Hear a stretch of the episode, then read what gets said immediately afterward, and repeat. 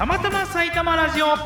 この放送は生きにくい世の中で楽しく生きている2人がひたすら楽しいトークを繰り広げる番組です。ハローポッドキャスト番組 MC のきよぷんです。はい同じく番組 MC のみおです。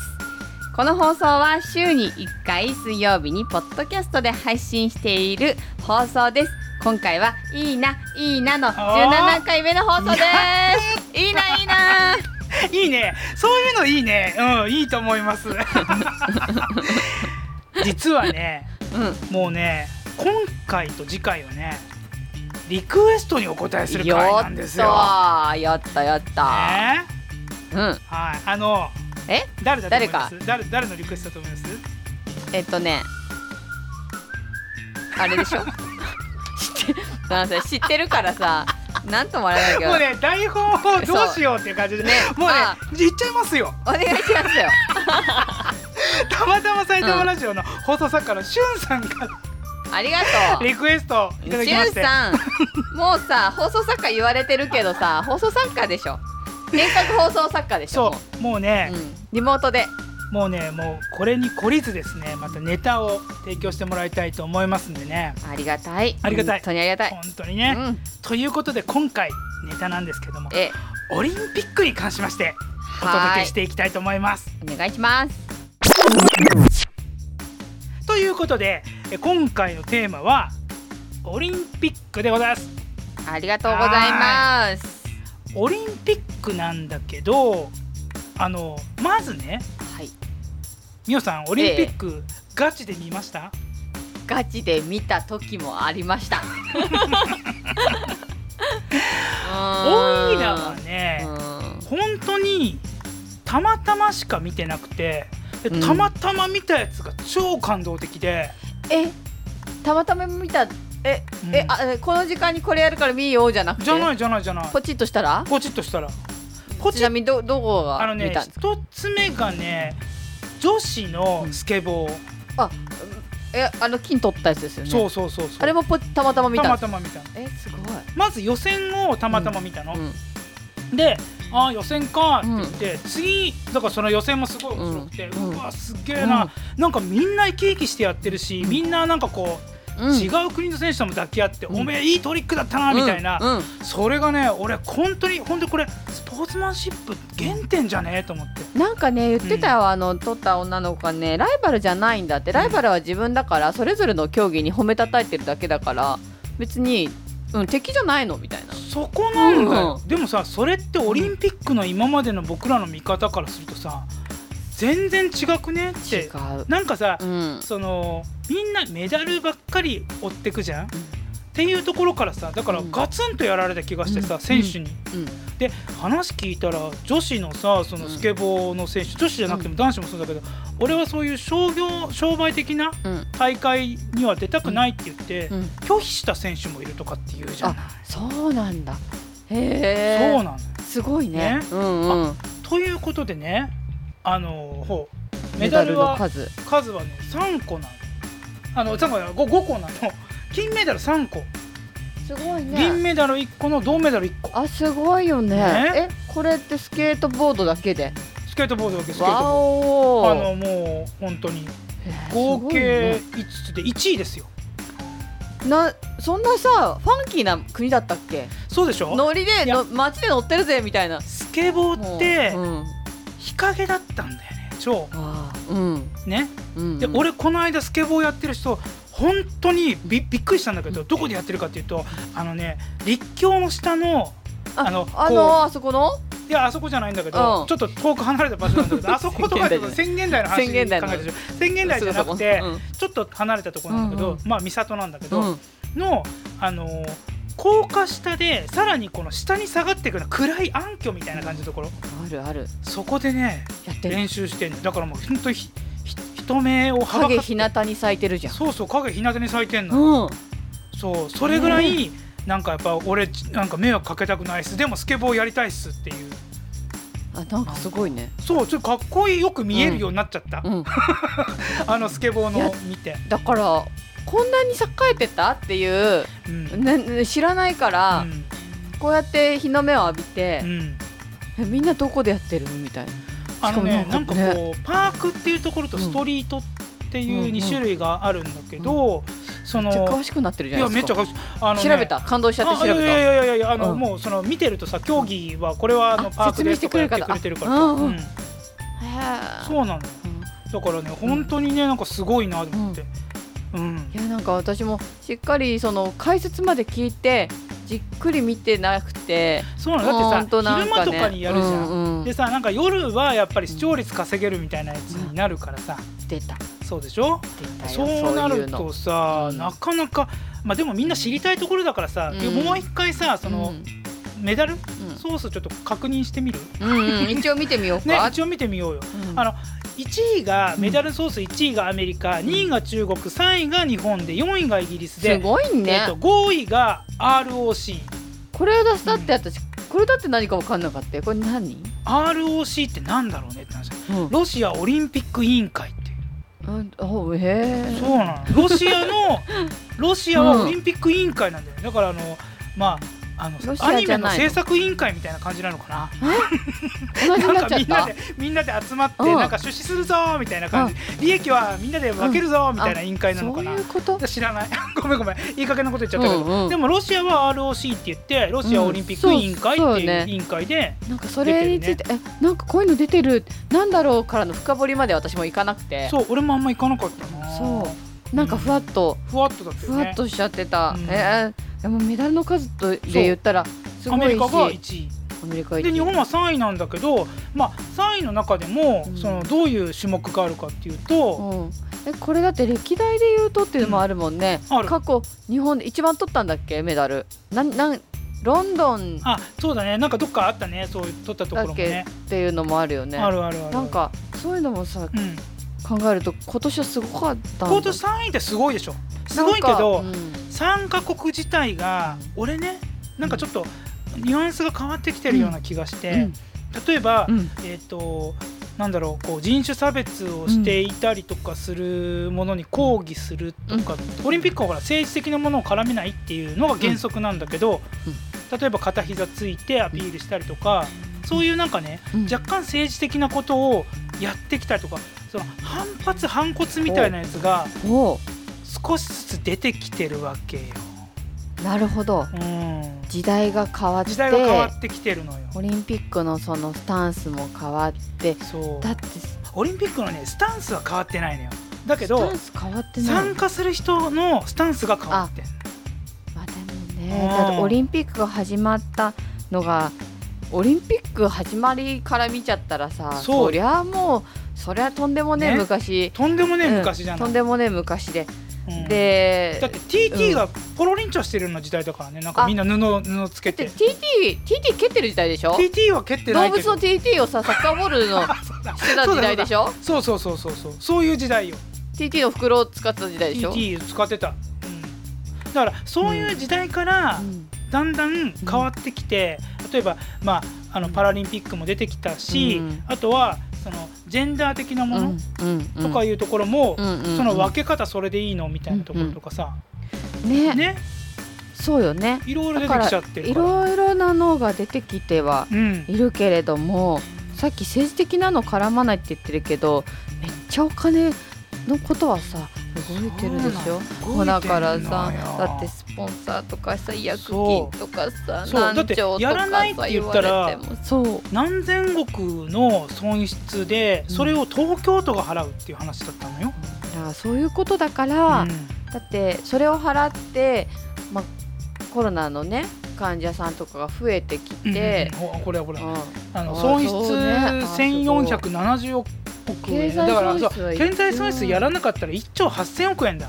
うん。なんかそういうの見るとさなんかお金絡んでるのさすごいさ選手にもうさ、ん。嫌な思い。うん。純粋にね多分選手とかはこうね自分との戦いを乗り越えてそうそうそうそうそうそう。しんどい練習もして立つわけじゃない？それでもやっぱり周りにこういうことがあったりとかして、だから俺ねめっちゃくちゃ自分で盛り上がってたオリンピックって何？って言われるとロサンゼルスオリンピックぐらいまで遡っちゃうのよ。あー。それってもうねえーっと何年前？何年前 ?20 年84年ぐらいだったと思うんで。84年？う私2試合だけど。そうでしょ？それぐらいよ、それぐらいのオリンピックの時は、うん。確かに日本頑張れーっていう感じだし、うん例えば山下選手って柔道のね、があの片膝をねあの、まあ、ひ片膝だったかどっかうん。膝を、あのうん。やっちゃったのを、うん。その相手の選手はうん。そこをね、うん。攻めるとほらあ。か勝っちゃうじゃん、うん。だから攻めないで伝説のね。伝説の。あれね。そういうなんかすっごいドラマがあって、うん。いやなんていうのかな日本も頑張ったけど、うん。相手のずっとロシアの選手だったと思うけど、うん。もう頑張った。うみんな頑張った。うん。素晴らしいスポーツってなんて素晴らしいんだって単純に見れてたのが、うん。その俺ロサンゼルスオリンピックぐらいまでなのよ、もうでもさ思ったんだけど、うん。私たちもさそれに伴って大人になるじゃない、うん。見方の切り口絶対変わってきてて変わってくるの。子供の頃だと単純に、うん。だってうちの娘とかは、まあ、バスケもうん。やってたじゃない？女子バスケすごかったし、うん。私もバスケねやってたし、うん娘もバスケ部、ね。うんそうバスケ部だから、うん。バスケは見たの。うん。合わせて見せたいなと思って。そこだけは日程を抑えて見たんだけどあそうなんだ。そうバスケだけはちゃんと見た、俺ね、うん。バスケはね、うん。ちょっとあの、またたまたま TT? タン TTTTT で えっとあのねそうの日あのなんか夜うん。遅かったから、うん昼間がっつり食わないと夜ね、うん。そのお腹減っちゃうなと思って、うん。じゃあ昼間食べに行こうとうん思ってね、であの昼間やってるランチのお店に行ったの、うんうん。そしたら、うん。ランチを食べてる時にバスケットやってて、う。ん女子の。で3位決定戦っていうかあの準々決あ勝か。それでさ、うん。もうめっちゃくちゃ白熱しちゃって「うん。いやこれめっちゃすごいじゃないですか」って言ったら「録画だけどね」って言われてでもみんなみんなほんで優しい人たちばっかりで、でもいい試合だから終わるまで見てってっつって、えもうー。なもうな結末言わないで、うん。あ優しい。すごいね感動して。キュープンのためのステージが。俺のためのステーオリジをンピックそう。生であるかのごとくあら。やってくれたっていうのが。あらすごい。でそれで見てあの感動を味わった。感動を味わいましたよ。そうどうだった？それ見て。本当ごめん、うん。ぶっちゃけて言うと最後しか見てない。最後だけ逆転したの知ってるけど、逆転うんうんうん。後から聞いてそれぐらいそんなに私ちょっと日程を追いかけられなくて逆転してって聞いて、あ、うん。めっちゃすごいことになってるんだってなってあのー決勝は見た、ななるほどね。でもさ決勝はさもう本当にあのーまあ次元が違うじゃん、うん。そう。うん。だからさあその前も見たか。準決も見たかな。ああ、そうまあでももうね、んね。だからそこはさ。そうそう。でバスケそう見てす多分娘とかはさ、中2なんだけど、うん。うん純粋に楽しめる年。そうだよね。だけど大人になってくるといろんなそうだね。あてかあなんかあーこうね。あこの会社 CM してんだなとかこの CM 作ってるからすげえお金かかってこれ映さないってなるとすげえことになるんだろうなとかうん。なんかすっごいいろんな大人目線で考えちゃうからこの楽しめる年齢ってあるんだろうなっていうそう。いや逆に言うと、そこの年齢が、なんだろうこうあのどんどん上が上が下がってきちゃってうん楽しめなくなるん年齢が、そうだね。おうん。両親も一緒に楽しめれば純粋に楽しめるんだけど、うん。多分その今回私親子でねたまたま言うとオリンピックすごい楽しいよって言って娘には、って言って今日これ見ようこれ見ようってすごいねっていっぱい見せたら彼女も感動するけど、うん。私自身がそんなに追っかけてないとね。感動も一緒にこう味わえなくて、うん。こうねなんだろう見れない、うん。見る機会が減る、うん。うん。うん。ってなるとうおーってなるのも減るじゃない。だから親もあるよね。親もある、うん、親も一緒に楽しむっていうのもあるけど、なんかやっぱりテレビだけだと、あ面白さはね半減だと思うよね,、ねえ。会場に行ったら全然違うから。うんえあの申し込みました？俺は申し込んでないんだけど、ううんちのその社員が申し込んで、うん。小山田君が、うん。申し込んだんだけど、この結果でしょ、うん。もうえ当選して？彼ねさうん。3つぐらい見,、見に行けるはずだったんだよ、すごい。うん、うん。でもそれは生もうで見たらすごいんだろうな、ね。うん、全部ダメだから、うん、そういうことですよ。全然私もうあの応募もしなかったんだけども、あのダメだったよってお金返ってくるの？あれ？どうだったかな？お金返ってくるのかな、ね。多分返ってくると思うよ。うんうん。そういうのも全然ほら分からなそうくてだからね結構ね、うん。検索してる人もうんお金は返ってくるのかみたいなのが、うん。結構キーワードとしてはうん。あったと思うけど払い戻しね多分あると思うんだけどね。ね。うん。そうだからそういうのもなんかちょっとなんか気持ちがそれ今回ほらしゅんしゅんくんにうんとオリンピックでって言われて「おうん。おオリンピックだ」っつって「あ見てない見てない」って言って昨日パラ初めて見たからね。パラリンピックさ、うん。どうなの？面白い。俺ね実はまだ見てないの。昨日はね1500の、うん。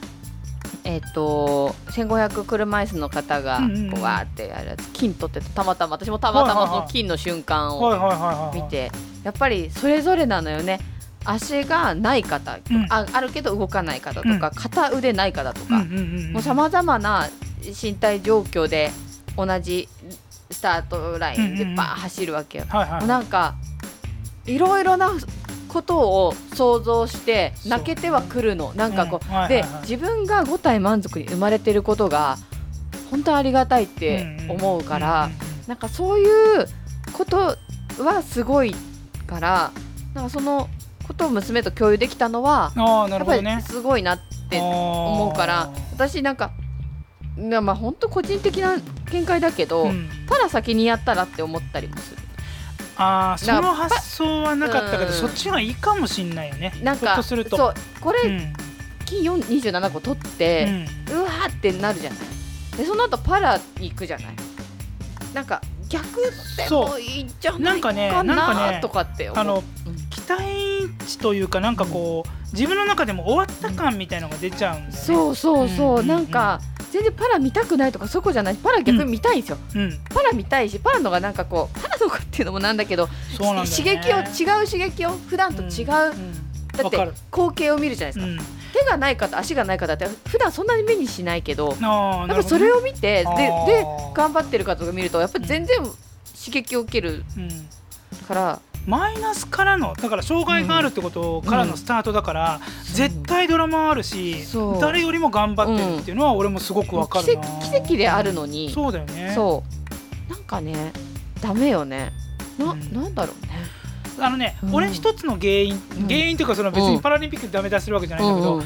あの評価をしづらいんだよね、うん。例えばうんその障害者級とかって言っても、例えば今足がない方、手がない方っていうとこじゃん、だから単純にあのその競技スピードがあるって言ってもだって手がない人なんだからさ。片手で回してたの。そう。だったら手がない人のが不利じゃんみたいな。そうそうそうその人金メダル取れないじゃんみたいなっていうのがう。ん。どうしても起こっちゃうからその評価基準って俺すごくあってさ、うん。その分からないっていうのがあるんだけど、逆に言うとそういう先入観を飛び越えて、あの片腕がなくてもうん。両手がある人の方が絶対強いじゃんって思う中で、うん。片手の人が優勝するっていうのは相当のドラマっていうことだよそうね。うん。そういうドラマ多分たくさんこのパラリンピックにはある。あると思うからなんかねそれを純粋に見たいんだけど、うん。やっぱりどっかでこうコロナで開催してなんかお金のことがいろいろあんのかなとかね考え完全にあるよね。ね。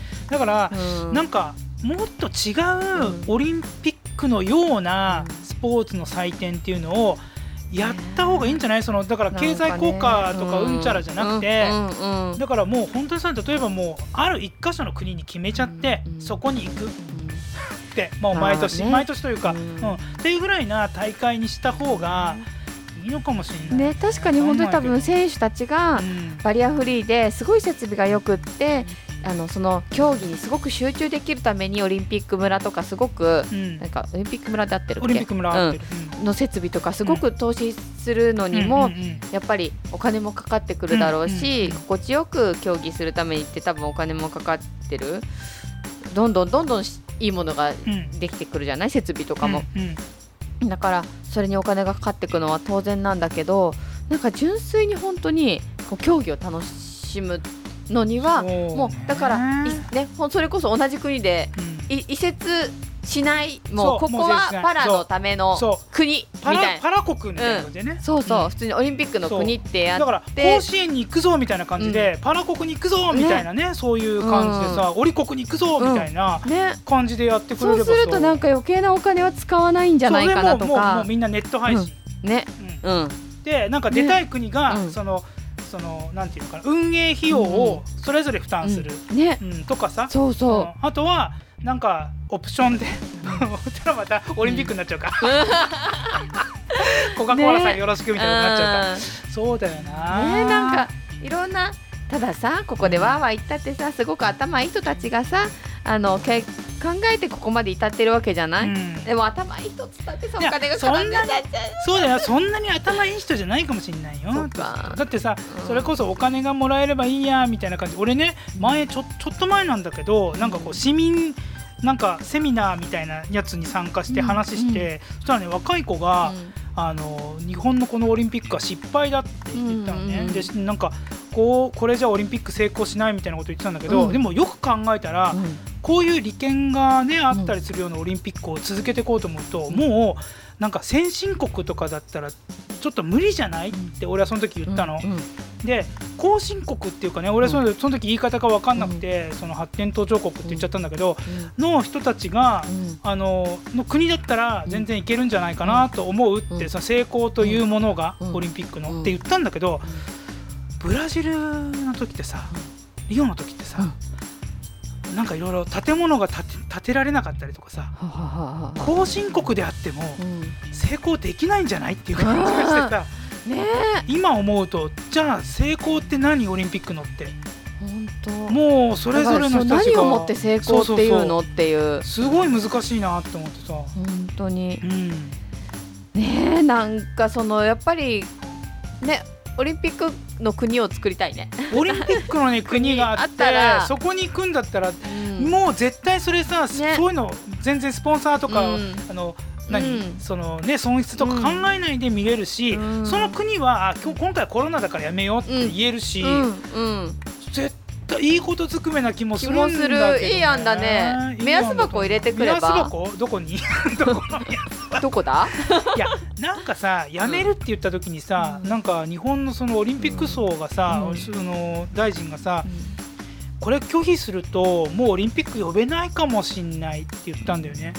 それはさ、うんなんかそういうなんかいろいろ未来のことを考えるとそうなのかもしれないと思うけど、これで呼べないオリンピックだったら参加しなくていいんじゃねって意見も本当よね。だってあいろんなないろんなとかコロナっていう事情が今回あるわけじゃあないうーんななんかもやもやっとするもやわっとするよね。本当もやっとする。ほんともやっとする。スポーツやってる人はさ、本当に真摯に取り組んでるわけだしさ、スポーツ自体で本当に奇跡が起こるしその奇跡を僕らが見れるっていうところでは、うん。オリンピックってやっぱ素晴らしいものなんだよね、いや素晴らしいよ。素晴らしい。ねちょっと台本にも書いてあるけどうん。24時間テレビも本当素晴らしい番組なはずなのにそうなんかさよもうさえ一個ずつ切り取ったら絶対号泣のさそうよ。ストーリーじゃない？そうでもなんか日本でさこんなにね被災してからのとかさそなんかさ世界記録入れちゃったりとかさ世界記録この世界記録のやつよまあ何？っていう。ギネス記録挑戦するのかみたいう。なそうだからさなんかこううまいことさ商業主義じゃないですよっていううん。忖度のもとでいろいろやってんだけどだからまるはオリンピックを応援していますみたいなこと言うじゃん。うん。応援してるわけじゃないじゃん。その本当にお金出してるわけじゃん。それでなんかほらうちの商品買ってよっていう CM させてよっていうことだからさ応援ってなんだよって話なんだけどさ。そういう大きな企業のさ、うん。いろいろでもそれを出さないとさテレビ局はさあれだしさ、ね広告収入があるわけでしょ？それもさ負のスパイラルにさ落ちそうなのよてね。いやでもねそれもね本当に経済を回すには重要なことだから。だから経済ってさもうあ話変わってきてるんです経済回すべきなのとか思ってきちゃうし私は。あら出た。あそれもあるね。なんか。それもあるよね。ほらよく脱成長っていうのがキーワードだからさうん。私の中でもちょっとねちょびっと。はいはいはい。それもどうなの？みたいなのもなってきちゃう、こう本当オリンピック深いね。いろいろ考えちゃう。本当に考えちゃう。いろいろ考えちゃう。でなんかほらあのスケートボードの話に戻ると、うんうん。すごく楽しそうでって言ったじゃない、今回やっぱり前にも話したけれどもやっぱ楽しむっていうところが私はなんかこうモチベーションとかうん、自分の能力を上げるのには絶対必要な感情だなって思って、うんうん。もう根性忍耐の世界ではなくなってきてる、根性忍耐はうん。人に強要するもんじゃなくて、なんか自分が高みを目指すためにうん。行うことだから、うん。それが苦であっうん。て苦行って言われちゃいけなくて、うん。うん。俺好きでやってんだからっていうのが、うん。本当のそのなんていうのかな、うん。こう向かうべき職人像というか、職人になっちゃうけど、うん。でもそういうもんじゃないかなって気がするけどね。本当に、うん、自分が好きでやってるんですって言える世の中ってすごい素敵だなって思うからそ,、れが結局もしかしたら日本のこのメダルの数がそういう楽しい好きでやってるっていう人たちが増えてきた結果だったらいいなってうん。うん思うけどね。うん。これねもう一つ感動したのが、うん。その俺ねちょっとねあんまりねその選手の名前とか覚えてないんだけどさ、スケボーの女子でもう予選トップで来た子が、うん技にこだわってうん。4位になったんだよへね、えうんうんうん。でも俺その姿勢すげえなと思って、俺はあの私はこのオリンピックで自分ができる最大限優勝とかじゃなくてあのパフォーマンスを残したいんだっていう思い俺もすごいグッときて、グッときちゃう。うん、めうん。っちゃ感動したね、うん。すごい。いいいい話。いいよね。いいいい話。だからうん。なんかやっぱりその瞬間に立ち会えたら最高だったなっていうのは思う、うん。うん、だからそのた瞬間に立ち会えた俺ってうん。やっぱ良かったな、偶然つけたチャンネルでなんでこんな感動を与えてくれたんだろうっていうのは。何か気づきをさうん。神様がさそのタイミングを与えたんだいと思うよ。つも。ねなんか与えてくれるのよ。寄せ引き寄せ。うん引き寄せだよね。引き寄せ。本当になんか導かれるよね。導かれてるね。いつも私も導かれてる感覚。ね、うん。本当に。ありがてえ。ねありがたいでございますよ、ありがてえな。ね。うんということでそろそろお時間ですけども。早い。なんかね早いよね、うん。今日はもう本当にそういう意味ではなんかもう、オリンピックの細かい話あんましなかったよね。本当ね。いやでも考えさせられるしまだまだいけちゃうぐらいね。ねうもうなんかやっぱりね自分たちの影響を与えたオリンピックとか競技とかそういうのもまた別にちょっと話にしたいね。このスポーツに絶対感動あるから、あワールドカップでもいいしね。ん。いやそうね。うん。始まるよねまたね。始まる、うん私は言わなかったけどそう久保選手の涙。はいはいもうおばちゃん的にはねあの動画の久保くんがね号泣よ。男の子あんなに画面の前で号泣しないでしょ、いやーわかるわかる、うん、何？こんな泣く。ああもう。